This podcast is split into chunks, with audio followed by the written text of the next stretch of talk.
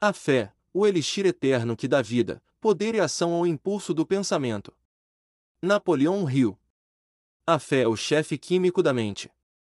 Quando a fé é combinada com a vibração do pensamento, o subconsciente, instantaneamente, capta essa vibração, transforma-a em seu equivalente espiritual e o transmite para a inteligência infinita. É, por exemplo, o caso da oração.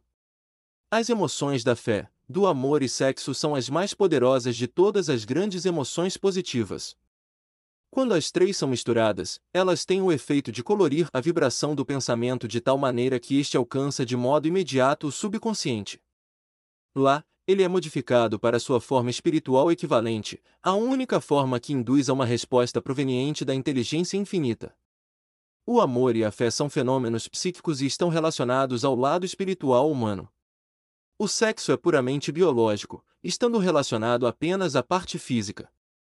A mistura ou a combinação dessas três emoções tem o efeito de abrir uma linha direta de comunicação entre o finito, o pensar da mente humana e a inteligência infinita.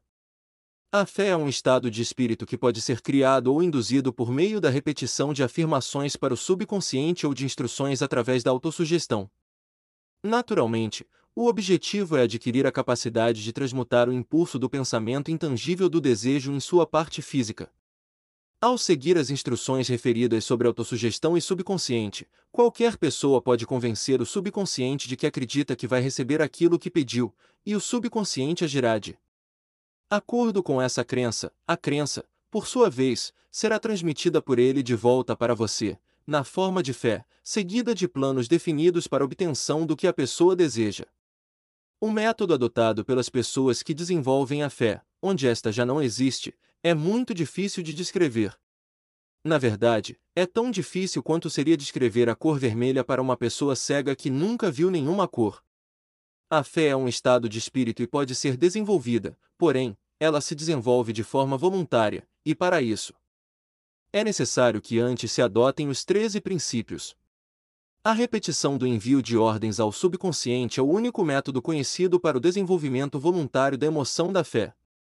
Talvez o significado possa ficar mais claro com a explicação a seguir sobre a maneira como indivíduos se tornam criminosos. De acordo com as palavras de um criminologista famoso, quando as pessoas têm um primeiro contato com o crime, elas o abominam. Se continuam em contato com o crime, por pouco tempo, elas se acostumam e o suportam. Se elas permanecem em contato com o crime por um tempo suficientemente longo, elas finalmente abraçam e passam a ser influenciadas por ele. Isso equivale a dizer que qualquer impulso de pensamento transmitido repetidamente para o subconsciente é por fim aceito e colocado em prática, sendo transformado em seu equivalente material pelo procedimento mais prático disponível. Relacionado a isso, considere mais uma vez a afirmação: todos os pensamentos que se transformaram em emoção, em função de sentimento, e combinados com a fé começam imediatamente a se transformarem seu equivalente material. As emoções ou a parte dos sentimentos dos pensamentos são os fatores que dão vitalidade, vida e ação aos pensamentos.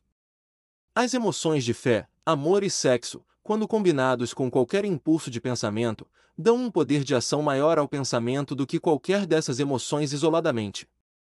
Os impulsos do pensamento que podem alcançar e influenciar o subconsciente não são apenas os combinados com a fé, mas também aqueles combinados com quaisquer emoções positivas ou negativas. Depreende-se desta afirmação que o subconsciente transforma um impulso de pensamento de natureza negativa ou destrutiva tão facilmente quanto de natureza positiva ou construtiva em seu equivalente material. Isso explica o fenômeno que tantas pessoas vivenciam, conhecido como desgraça ou azar. Há milhões de pessoas que acreditam estar condenadas à pobreza e ao fracasso, devido a alguma estranha força sobre a qual creem não ter controle. Elas são as criadoras da própria desgraça, por causa da crença negativa, que é captada pelo subconsciente e convertida em seu equivalente. Este é um momento adequado para sugerir, mais uma vez, que, ao transmitir a seu subconsciente qualquer desejo que queira converter em sua contrapartida física ou financeira, qualquer pessoa pode se beneficiar de um estado de expectativa-crença, e a transmutação realmente acontecerá. A crença ou a fé é o elemento que determina a ação do subconsciente. Não há nada que impeça as pessoas de enganar o próprio subconsciente ao lhe dar instruções por meio da autossugestão, da mesma forma que enganei o subconsciente do meu filho. Para tornar mais realista esse ato de enganar, quando se recorre ao subconsciente é preciso apenas agir como se já tivesse de posse do elemento material demandado. Através do meio mais prático e direto disponível, o subconsciente vai transmutar em seu equivalente físico qualquer ordem que lhe seja dada em um estado de crença ou fé. Com certeza, a partir de então terá sido criado o ponto de partida para que seja possível, através da experimentação e da prática, adquirir a capacidade de combinar a fé com quaisquer ordens dadas ao subconsciente. A perfeição vem com a prática. Não. Pode vir simplesmente ouvindo as instruções. Se for verdade que uma pessoa pode tornar criminosa por associação com o crime, e isso é um fato sabido, também é verdade que uma pessoa pode desenvolver a fé sugerindo voluntariamente ao subconsciente que ela tem fé. A mente vem, finalmente, assumir a natureza das influências que a dominam. A compreensão dessa verdade é essencial para se conhecer a importância de se encorajar as emoções positivas como forças dominantes da mente, e desencorajar e eliminar as emoções negativas. Uma mente dominada por emoções positivas torna-se uma morada favorável para o estado de espírito conhecido como fé. Uma mente bem dominada pode, à sua própria vontade, dar instruções ao subconsciente, que vai aceitar e agir de forma imediata. Ao longo dos séculos, os religiosos advertiram a humanidade em dificuldades a ter fé nisso, naquilo e em outro dogma ou credo, mas deixaram de dizer às pessoas como elas deviam fazer para ter fé. Eles não informaram que a fé é um estado de espírito que pode ser induzido pela autossugestão. Tudo o que é conhecido sobre como a fé pode ser desenvolvida, quando ela ainda não existe. Tenha fé em si mesmo, fé no infinito. Vale lembrar mais uma vez que a fé é o elixir eterno que dá vida, poder e ação ao impulso do pensamento. Vale a pena ler a frase anterior uma segunda, uma terceira e uma quarta vez. Seria interessante ler em voz alta. A fé é o ponto de partida para todo acúmulo de riqueza. A fé é a base de todos os milagres e de todos os mistérios que não podem ser analisados pelas regras da ciência. A fé é o único antídoto para o fracasso. A fé é o elemento, a química que, quando combinada com a oração, dá ao indivíduo comunicação direta com a inteligência infinita. A fé é o elemento que transforma a vibração comum do pensamento, criada pela mente finita do homem, no equivalente espiritual. A fé é a única entidade através da qual a força cósmica da inteligência infinita pode ser aproveitada e usada. Todas as afirmações anteriores são passíveis de comprovação. A prova é simples e facilmente demonstrada. Está relacionada ao princípio da autossugestão, a ser abordado aqui, com o objetivo de definir o que é e do que é capaz de alcançar.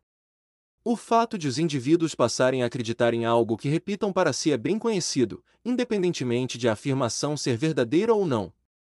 Se uma mentira for repetida várias vezes pela pessoa, essa mentira será finalmente aceita com 10 verdade. E, além disso, as pessoas vão acreditar nela como uma verdade. Cada indivíduo é que é por causa dos pensamentos dominantes que ele permite ocupar em sua mente. Os pensamentos deliberadamente colocados na mente, encorajados com simpatia e combinados com uma ou mais emoções são as forças motivadoras que dirigem e controlam cada movimento, atitude e ação do indivíduo. Os pensamentos que são combinados com quaisquer emoções funcionam como uma força magnética que atrai, a partir das vibrações do éter, outros pensamentos similares ou relacionados. Portanto, um pensamento magnetizado com emoção pode ser comparado a uma semente que, quando plantado em solo fértil, germina, cresce e se multiplica várias vezes, até que o que era originalmente uma pequena semente se transforma em milhões de plantas da mesma espécie. O éter é uma grande massa cósmica de forças eternas em vibração. E composto tanto de vibrações destrutivas quanto de vibrações construtivas. Carrega, o tempo todo, vibrações de medo, pobreza, doença, fracasso, sofrimento, e também vibrações de prosperidade, saúde, sucesso e felicidade. Ele, seguramente, leva o som de diversas orquestras e uma variedade de vozes humanas, cada uma com sua própria individualidade, identificadas por meio de rádio. A partir do grande depósito do éter, a mente humana atrai constantemente as vibrações harmonizadas com aquilo que ela domina. Qualquer pensamento, ideia, plano ou propósito que alguém mantém em sua mente atrai, a partir das vibrações do éter, uma série de elementos afins, que são acrescentados à sua própria força. Consequentemente, esse pensamento se desenvolve e cresce até tornar-se o mestre motivador dominante do indivíduo em cuja mente está alojado. Agora, voltando ao ponto de partida, a forma como a semente original ou informação de uma ideia, plano ou propósito pode ser plantada na mente se dá através de repetição do pensamento. E por isso que todos estão convidados a escrever uma declaração com seu principal propósito, ou principal objetivo definido, enviá-lo para a memória e a repeti-lo, com palavras audíveis, dia após dia, até que essas vibrações de som alcancem seu subconsciente. As pessoas são o que são por causa das vibrações de pensamento que captam e registram, por meio dos estímulos do cotidiano. É importante que as pessoas decidam por ignorar as influências de quaisquer ambientes infelizes e coloquem sua vida em ordem. Ao fazer um inventário das qualidades e deficiências mentais, é possível descobrir que o maior ponto fraco é a falta de autoconfiança. Essa deficiência pode ser superada e timidamente transformada em coragem por meio do auxílio do princípio da autossugestão. A aplicação desse princípio pode ser feita através de um arranjo simples dos impulsos de pensamento positivo declarados por escrito, memorizados e repetidos, até que se tornem parte do mecanismo de funcionamento da faculdade subconsciente.